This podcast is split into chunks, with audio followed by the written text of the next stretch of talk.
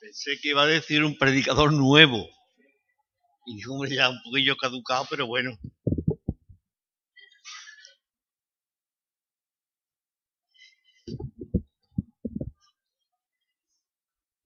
Bien, hermanos, pues buenos días y, y felicitar al grupo de alabanza porque me ha puesto coro de hace 30 años o 20 años. ¿Cuántos hay aquí que cantaron completo, completo, completo seré? Eso ya tiene solera. Como los aceites que se ponen así asentaditos debajo, pues se le pasa eso. Mi hermano que llama a la oscuridad, luz. Allí que no ve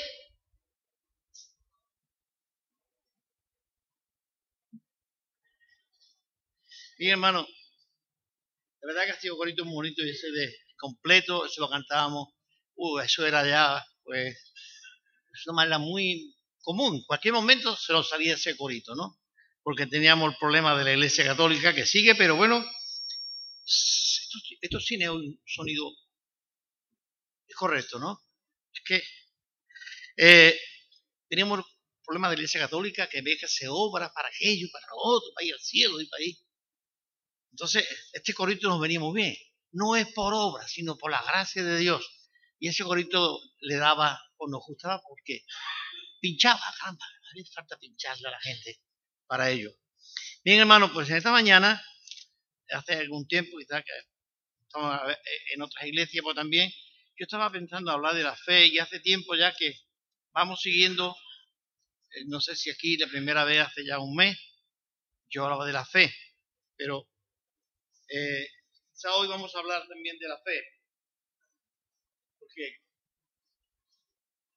nos parecería un poco extraño de que a estas alturas habláramos de la fe, pero creo que la fe es una asignatura que nunca se acaba.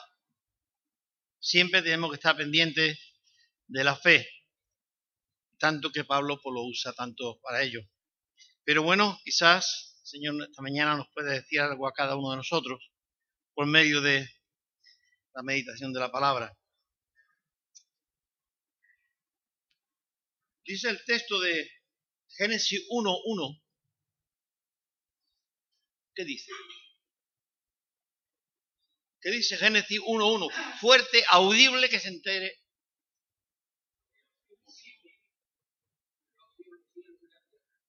En el principio creó Dios los cielos y la tierra. Punto por hecho. ¿Tú lo quieres creer, Juan? ¿Cómo tú lo crees? Es tu problema. Dios da por hecho. ¿Vale? Cada uno ahora haga lo que quiera. Segundo, Juan 1.3. Ya está más difícil. ¿Vale? Dice, todas las cosas por Él fueron hechas. Y sin Él nada de lo que fue hecho ha sido hecho, fue hecho. ¿Lo quiere creer, sí o no? Es tu problema. Ahora, para yo creer esto, ¿qué necesito? Porque no tengo un documento excepto la Biblia y algunos dicen que es una historia así. Pues nadie puede decir, mira, pues de esta manera aquí está el cielo y aquí tiene un vídeo como se hizo. Tenemos los vídeos del hombre de la luna y se lo cree quien se lo cree alguien me decía el otro día, pues yo todavía no me creo que el, hombre fue a la luna. Bueno, vale, es tu problema. si fue o no fue, a mí tampoco me importa si fue o no fue. Y si me engañaron, es problema de ellos. ¿Verdad? Así que a mí no me ha dado nada que fuera a la luna, ni que no fuera a la luna. Pero bueno, el hecho de que Dios hizo el mundo es un hecho de fe. ¿Qué importancia tiene la fe en la vida del creyente? Hebreo dice que sin fe es imposible agradar a Dios. ¿Qué importancia tiene la fe en la vida de un creyente? Bien, ¿quién ha visto a Dios de lo que estamos aquí? Nadie ha visto a Dios. Ahora dice Hebreos que el que se acerca a Dios es porque cree que le hay. Si yo me voy a beber agua, es porque veo que tiene agua. Si tuviese vacío, yo no, hombre, aunque fuera un vaso, yo no me voy porque no tiene agua. No me hace falta fe, ¿verdad? Para esto no me hace falta fe. Pero para acercarme a Dios, yo necesito creer que Él está ahí. Si yo no lo creo y lo creo, ¿por qué? Por eso, por fe. Creo que Dios está ahí. Luego, pasado un tiempo, entiendo, comprendo y veo que efectivamente Dios estaba ahí. Pero yo estoy hablando ahora aquí y no sé si me está... Pero bueno, Dios está ahí, lo creo. Otros no, por lo cual puede hablar a lo tonto y a lo loco. Pero el creyente, si es creyente, tiene que saber que Dios está ahí y le está escuchando. Y le está observando. Le está oyendo. Bien. Eh, Abacú fue el que dijo, y estaba aquí el día que Rubén dijo que iba a hablar del libro de Abacú, ¿cuántos domingos? Bien, yo no quiero robarle ningún pensamiento de, de los que Dios ponga en su corazón, pero sí decir que Abacú es el hombre que en el Antiguo Testamento habla de que el justo por la fe vivirá. Y ahora veremos por qué razón eh, David o Abacú dijo eso y el contexto de por qué lo dijo. Igualmente que Pablo, por tres veces eh, o en tres de sus cartas, emplea el mismo término, por la fe eh, vivirá. Ahora, he querido poner del libro de Hebreo, capítulo 11, hay una serie de hombres, y no terminaríamos, como dice el mismo capítulo 11, que no acabaríamos nunca con la lista de los hombres ni de los héroes de la fe. Por lo cual nos quedamos simplemente con algunos que yo he puesto y hay uno que me vaya a decir si está o no está en el libro de, en el capítulo 11 de Hebreos, ¿vale? Por la voluntad de Jehová he adquirido varón, dijo Eva. Por la fe Abel ofreció mejor sacrificio a Dios que Caín. Por la fe no caminó con Dios, por la fe Noé edificó arca, por la fe Abraham salió de su tierra a un lugar indefinido por la fe habitó como extranjero en, la tierra. Por la fe Sara recibió fuerza y dio a luz a Isaac. Por la fe ofreció Abraham a Isaac su unigénito en el que recaía todas las promesas y algo más. Por la fe bendijo Isaac a Jacob y a Saúl. Por la fe Jacob bendijo a sus hijos, a los hijos de José. Y por la fe José, hablando de su salida, dio mandamiento en cuanto a sus huesos de lo que he dicho, ¿cuál no está en el capítulo 11 de Hebreos? Eva. Eva no está. Eva no tuvo fe.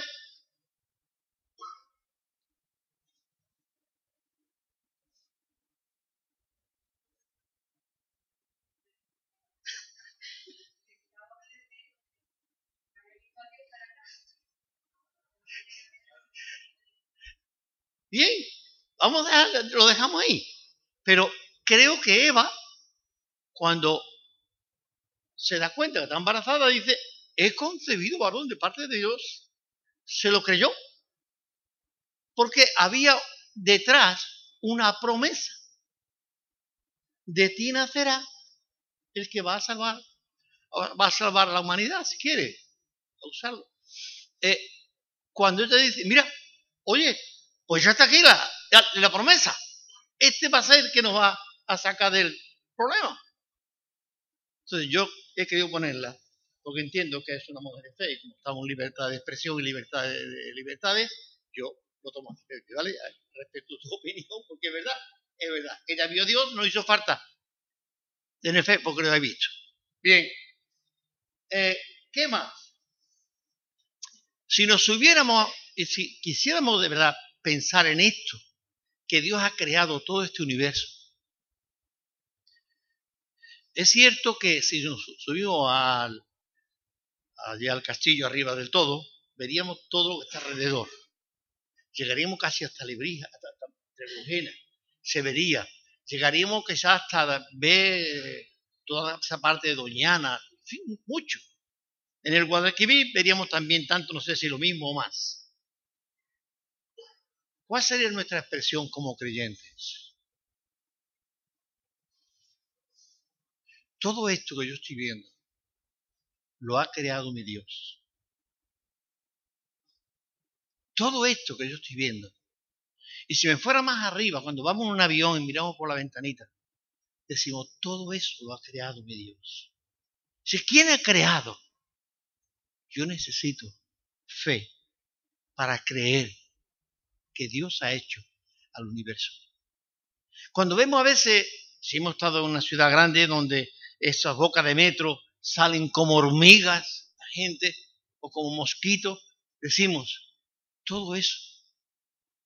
No el túnel, no el metro, esos millones de personas que salen por ahí, la ha creado mi Dios. Fe para creer. La fe es la base. La fe es la base.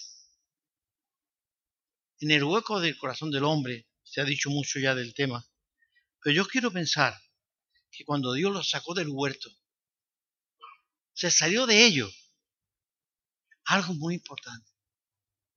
Y es a ese lugar tan importante donde Dios vaya a colocar la fe. La fe es un regalo de Dios. La fe no se adquiere.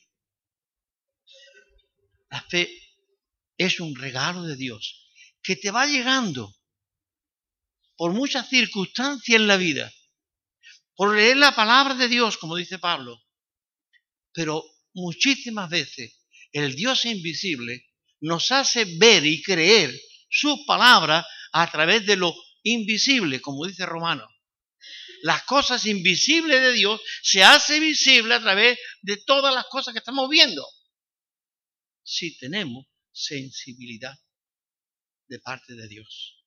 Dios ha creado todas las cosas. A ti y a mí.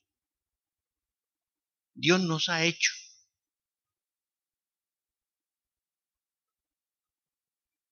Lo mismo que nos atrevemos a, pegarle a un perro. Es un perro, no pasa nada. Es un gato, no pasa nada.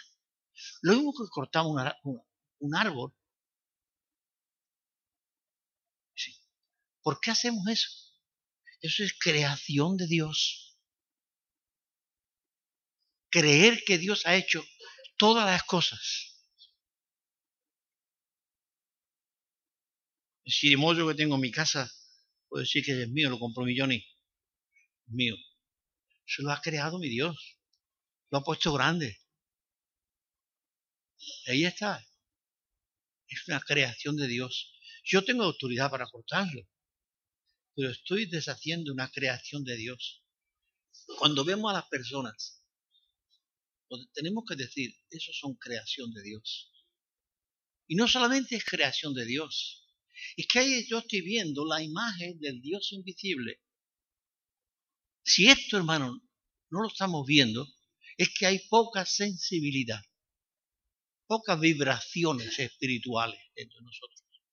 Cada persona que tú ves, tenga lo que tenga, sea como sea, guapo, feo, mendigo, lo que tú quieras, esa persona, aunque él no lo quiera, es creación de Dios y es creado a imagen de Dios. Eso es la fe, la que te lo puede hacer creer. Nosotros, hombre, quizá no, pero sí es Dios. Se cantó también en aquella misma época de este himno otro que después de ir en el 69 la gente a la luna, fue en el 69 creo, ¿eh? más o menos. ¿Sí, Manolo? Es se cantó un coro. Bueno, bueno, no sé quién lo inventó, pero bueno. ¿Y cómo decía? Ah, los chiquillos lo cantaban. Yo pensaba que el hombre era grande por su poder, grande por su saber, grande por su valor. Yo pensaba que el hombre era grande y me equivoqué, pues grande solo es Dios. Ese creyente que iba en aquella nave volando cuando se posó la luna y miró para abajo y vio vio su casa, no sé si en Los Ángeles o en Washington, y dijo, madre mía, aquello, aquello la tierra, allí hay millones de personas. Qué grande era la luna, donde él estaba, y qué pequeñita es la tierra. ¿eh? El otro dijo, yo no he visto a Dios por ninguna parte, quizás serio y con coraje. El otro dijo, yo he visto a Dios desde que arrancamos los motores. He estado viendo a Dios. Quiere decir, cuando realmente hay fe en el corazón, hermano, cuando hay fe en lo más hondo de tu alma, tú puedes ver a Dios en todas partes.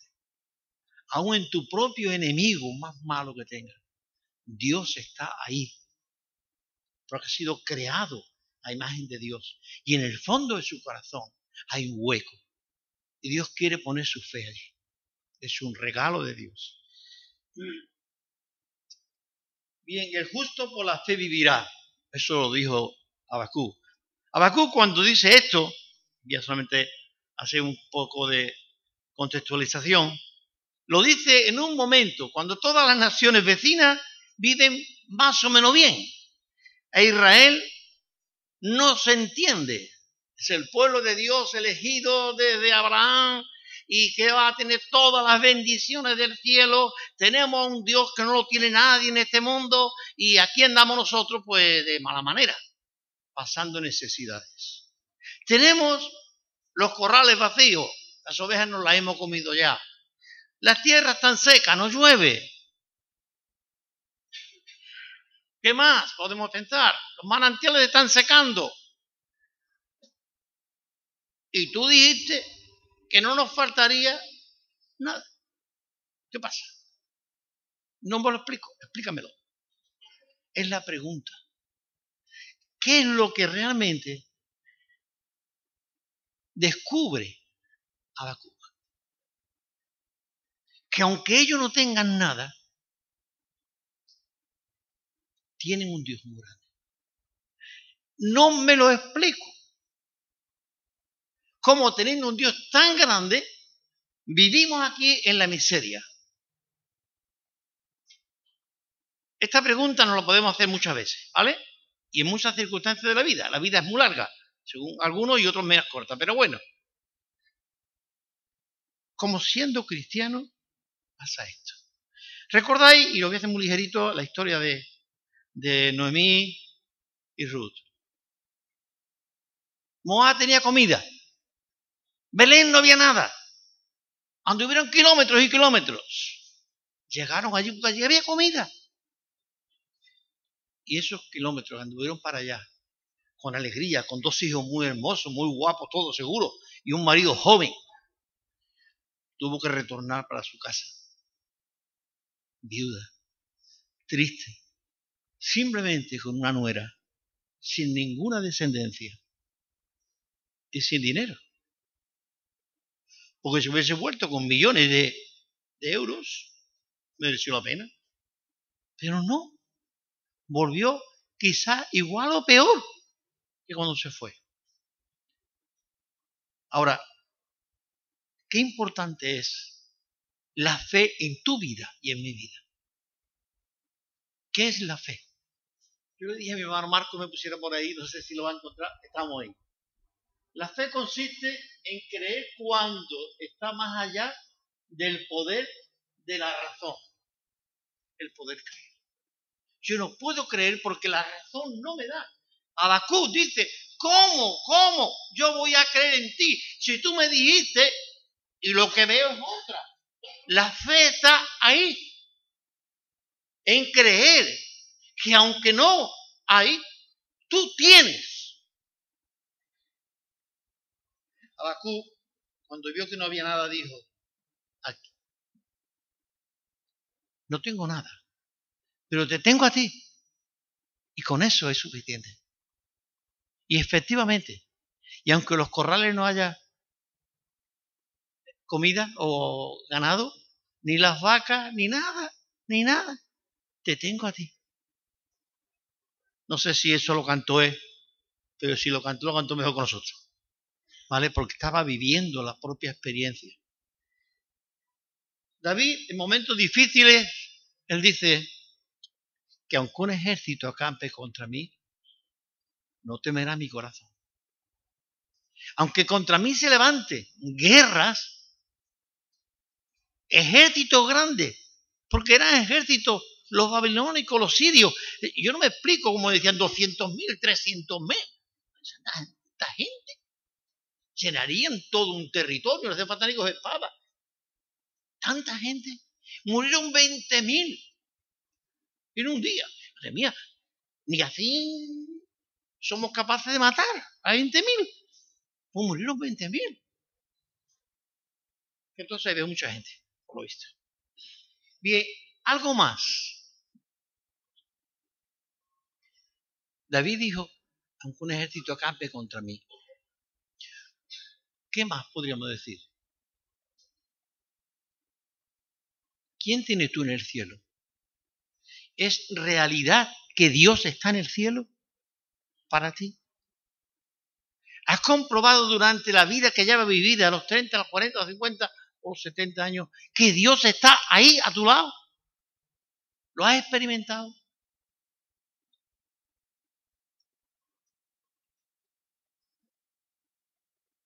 y aunque la higuera no florezca, decía Bakú, ni la, eh, la higuera se. ¿Alguien dice? ¿La higuera se flore? Sí, yo Bakú, ¿no? A menos se refería a otro, otro que se echaba flores y echaba fruto, claro. La higuera no echa flores en general. Bueno, si alguien lo cree, adelante. El mismo salmista en otro momento, en el Salmo 73, él dice que, ¿a quién tengo yo en el cielo sino solo a ti? Y todo lo que hay en la tierra, no me preocupa. ¿A quién tengo yo en los cielos? Bueno, son expresiones que salen de tu corazón, no cuando tienes en Navidad, que tiene el pavito y que tiene la carne mechada y que tiene allí muchas cosas. Estas cosas deben de salir del corazón cuando realmente tu mesa está vacía. Mi Dios está ahí. Y mi Dios me conoce. Y mi Dios me ve. Y mi Dios sabe las circunstancias. Ponía, por ejemplo, no sé si aquí o lo puse en Puerto Real, cuando yo estuve enfermo, mi padre y mi madre, nos fuimos a vivir con ellos porque no podíamos pagar nada, siempre estaban pendientes. Es mi padre. Ella sabía lo que había en la cocina de, casa. Era mi padre. Yo no tenía que decir, papá, este menos Diego. Mi padre sabía y mi madre también. Siendo malo, tienen, están pendientes de los hijos, como dice el texto bíblico. ¿Cuánto más tu Padre Celestial? Hermano, aquí hace falta fe. Aquí no hace falta otra cosa. Aquí hace falta fe para creer que Dios te está viendo. Dios está escuchando y está leyendo tus pensamientos. Dios necesitamos fe para acercarnos a Él. Y Dios responde cuando la fe está en nosotros. ¿Cuándo brilla más la fe? Hermano. ¿Cuándo brilla más la fe? Sino cuando realmente no hay nada en la nevera, no hay nada en la mesa y está, como dijo eh, eh, Abacú, no hay nada. Donde quiera que vaya no encontrarás nada, porque no hay nada.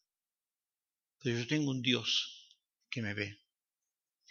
Bien, algo más. La fe, como he dicho, parte de lo más profundo de tu corazón, porque ahí hay un hueco que Dios quiere llenarla.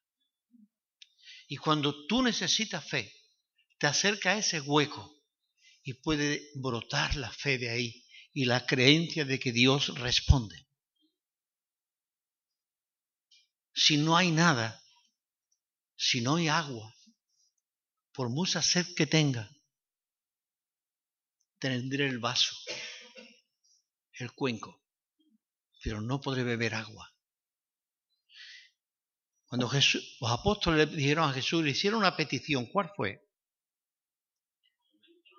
Aumentanos la fe, Señor. Eh, necesitaban. No podían vivir sin fe. Señor, quiero agua.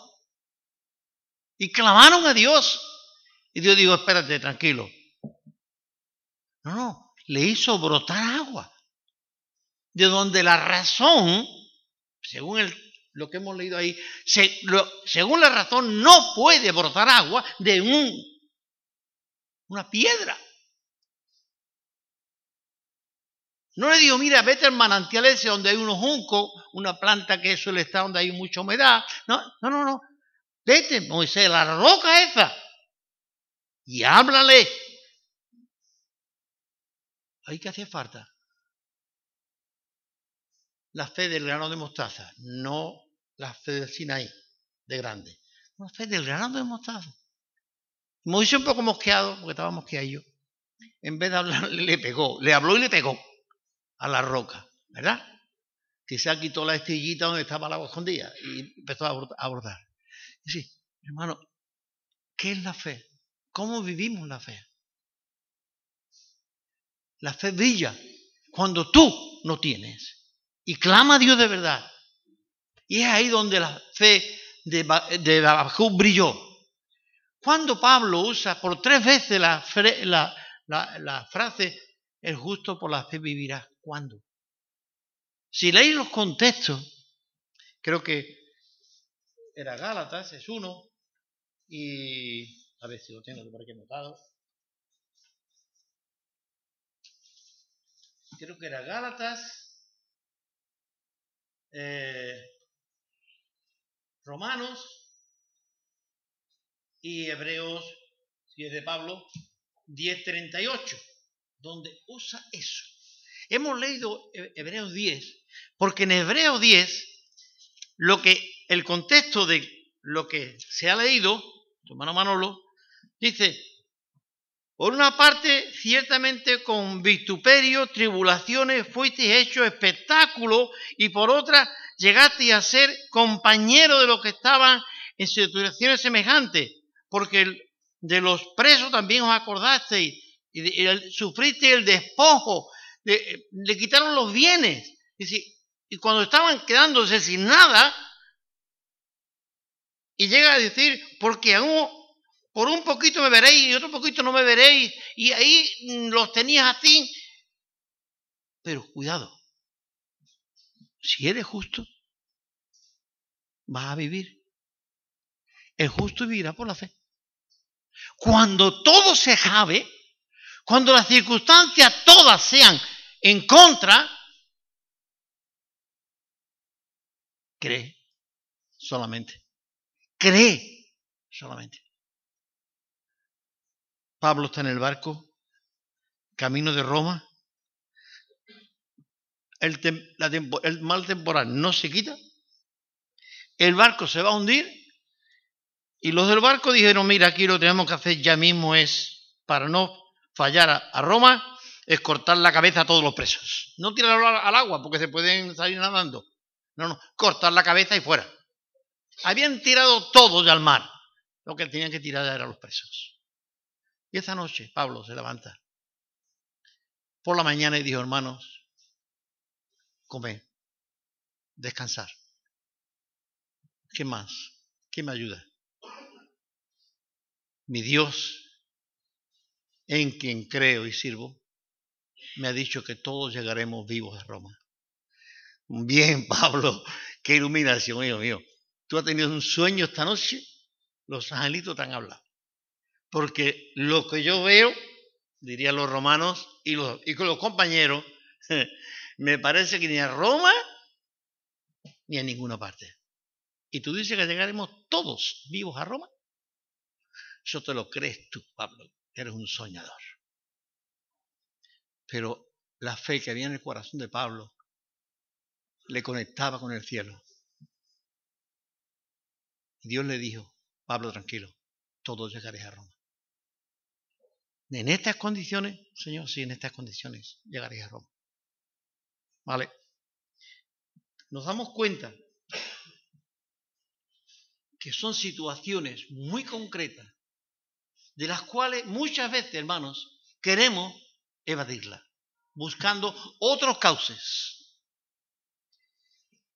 El rey Ezequías estaba siendo asediado por el rey de Siria y le mandó una carta y le dijo, mira, Ezequías, más vale que te rinda, que te entregues, para que no matemos a la gente ni... Yo tengo aquí cientos de miles, tú tienes un puñado de hombres y asustado. ¿Qué hizo Ezequías?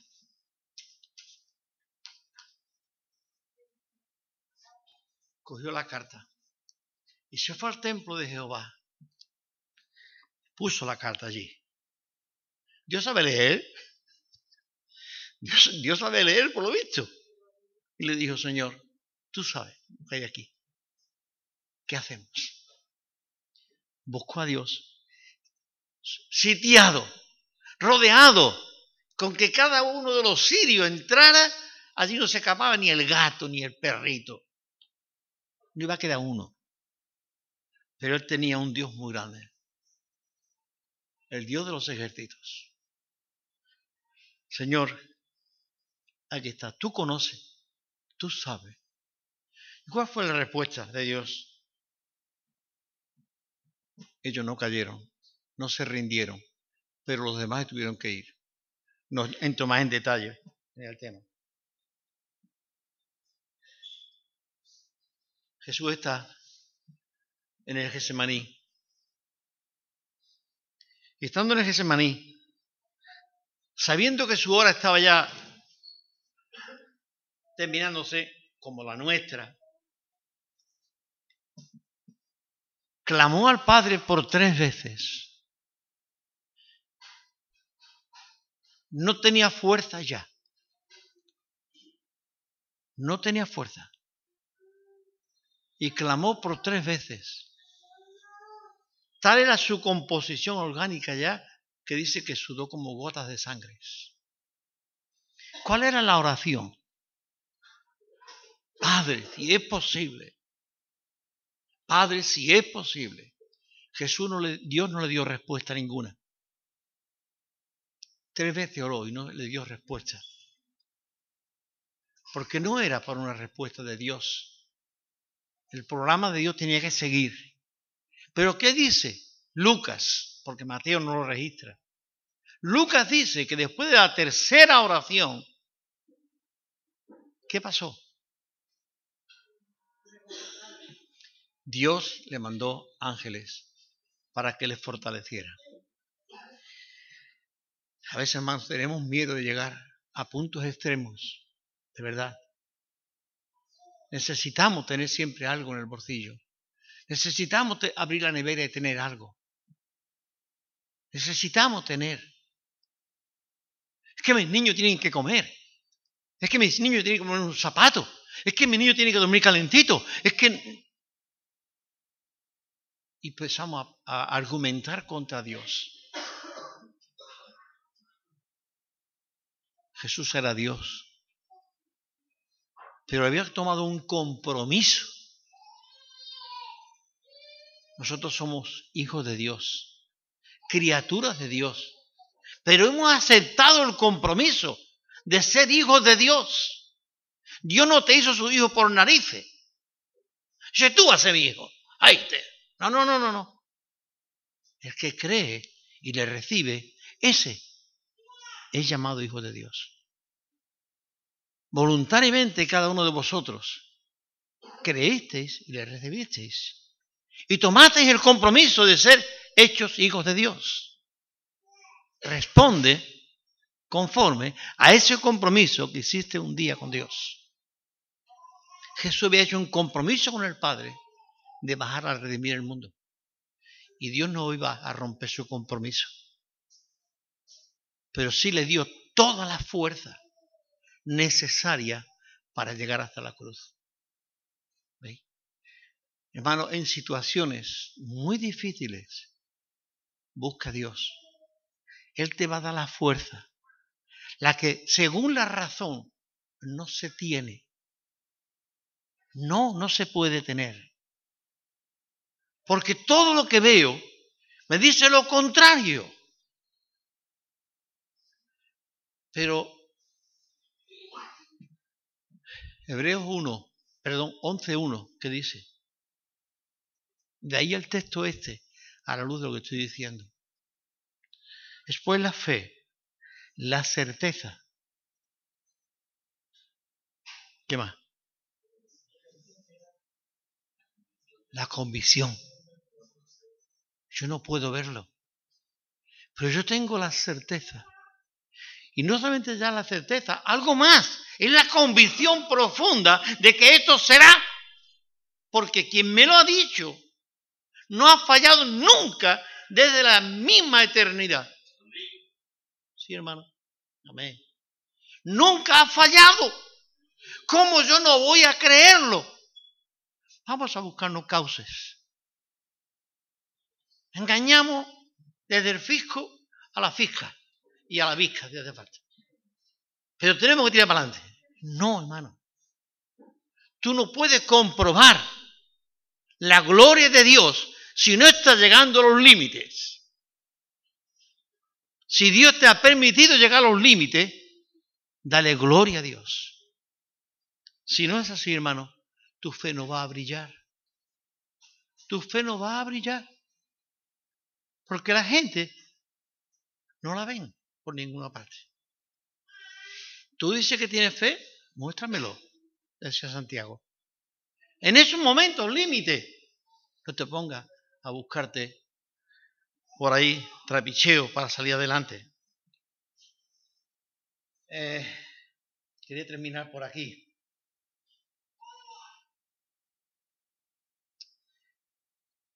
Creo que hay una cosa que me gustaría par de minutos. Romanos 5.1 dice, examen de Biblia, no examen de, de conciencia, examen de Biblia. ¿Qué dice Romanos 5.1? Amén. Hermano. Amén. La concordancia. Justificado por la fe tenemos gracia para con Dios. Por medio de nuestro Señor Jesucristo.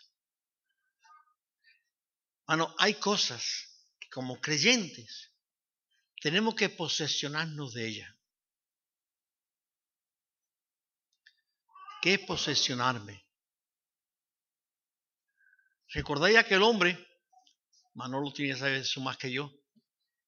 Que decía que la tierra se movía. Y decía la gente, esta, es una cabra, este, que la tierra se mueve. Yo aquí estoy aquí, esto no se mueve. Y bueno, el hombre casi lo forzaron a decir que no, pero terminó diciendo, pero la tierra se mueve. Punto. Aunque el mundo entero diga que no, la tierra se mueve. ¿Eh? ¿Eso era qué era? Convicción, certeza, fe, lo que queramos llamarle. Bien, hermano, apropiate de eso, pero como creyente. Pablo dice, el justo por la fe vivirá. Apropiate de ello. Jesús te ha dicho que tú eres mi hijo. el texto de justificado por la fe. Dios te ha hecho su hijo. Créetelo. No te sienta un hijo pródigo. Si el pródigo se hizo solo, pródigo, él solo, nadie lo abandonó. Creyentes que se abandonan. Creyente que se abandona. No es que Dios lo abandona creyentes pródigos que andan por la vida. Tengo una serie de personas que le mando eh, toda la semana y muchas veces todos los días algunos mensajitos Porque son creyentes pródigos, que estuvieron en la iglesia hace 20 años y andan por ahí. Y de alguna manera me he encontrado el WhatsApp de ellos, entonces le mando. En estos días me ha llegado una, yo no la conocía. Digo, ¿esta quién es? Por fin, ¿esta quién es? De la escuela dominical, aquí en San Lucas. Y bueno, le mando algo. Sí, son creyentes pródigos, se hicieron solo pródigos. Hermano, otras veces somos mendigos. Bien, el mendigo no es el pródigo. El pródigo está con los cerdos allí, lo veo. El mendigo es el que a veces pues, está un poquito bien y se va a comer bocadillo y otra vez se come un platito de comida. Pues está más o menos bien, ¿no? Hay creyentes que andan ahí entre la ley y la gracia. Apropiate. Asegúrate en tu corazón. Crea esa convicción de Galileo. Dios es mi Padre. Dios me ayuda. Dios está conmigo. Aunque un ejército acampe contra mí, yo no voy a tener miedo. No voy a tener miedo. Porque tú estás conmigo. Y sacaríamos de los salmos montones de textos para poder argumentar esto. Pero tú, por la vida cristiana que llevas, ya debes de saber que Dios está contigo. Y que si te falta algo, posiblemente es que tú lo has tirado. Porque te sobraba según tú. Dios está contigo. Está a tu lado. Créetelo. Porque el justo por la fe va a vivir. Cuando no tenga nada.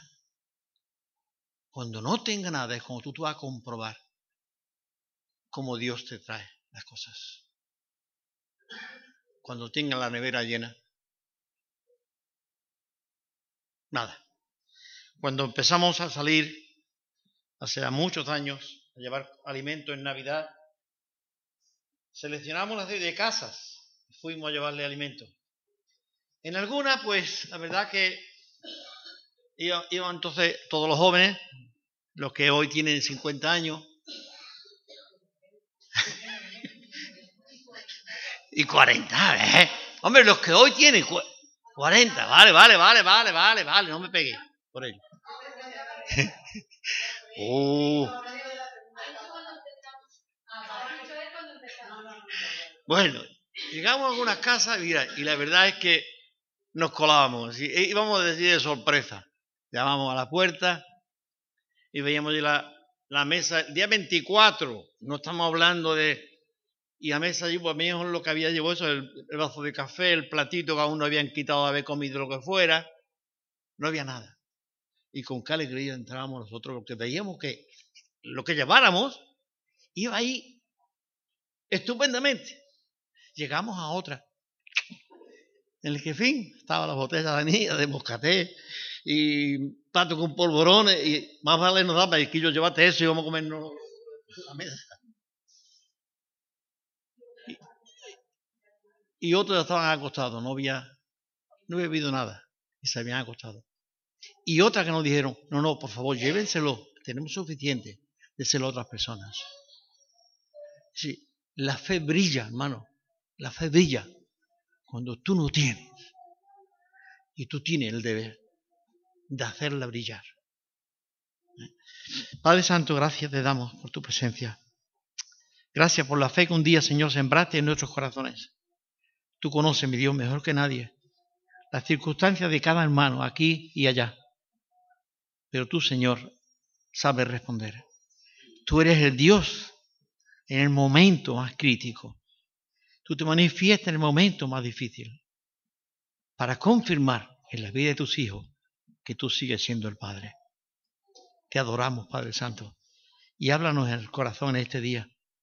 Sea la circunstancia que tengamos, tú estás ahí. En el precioso nombre de Jesús. Amén.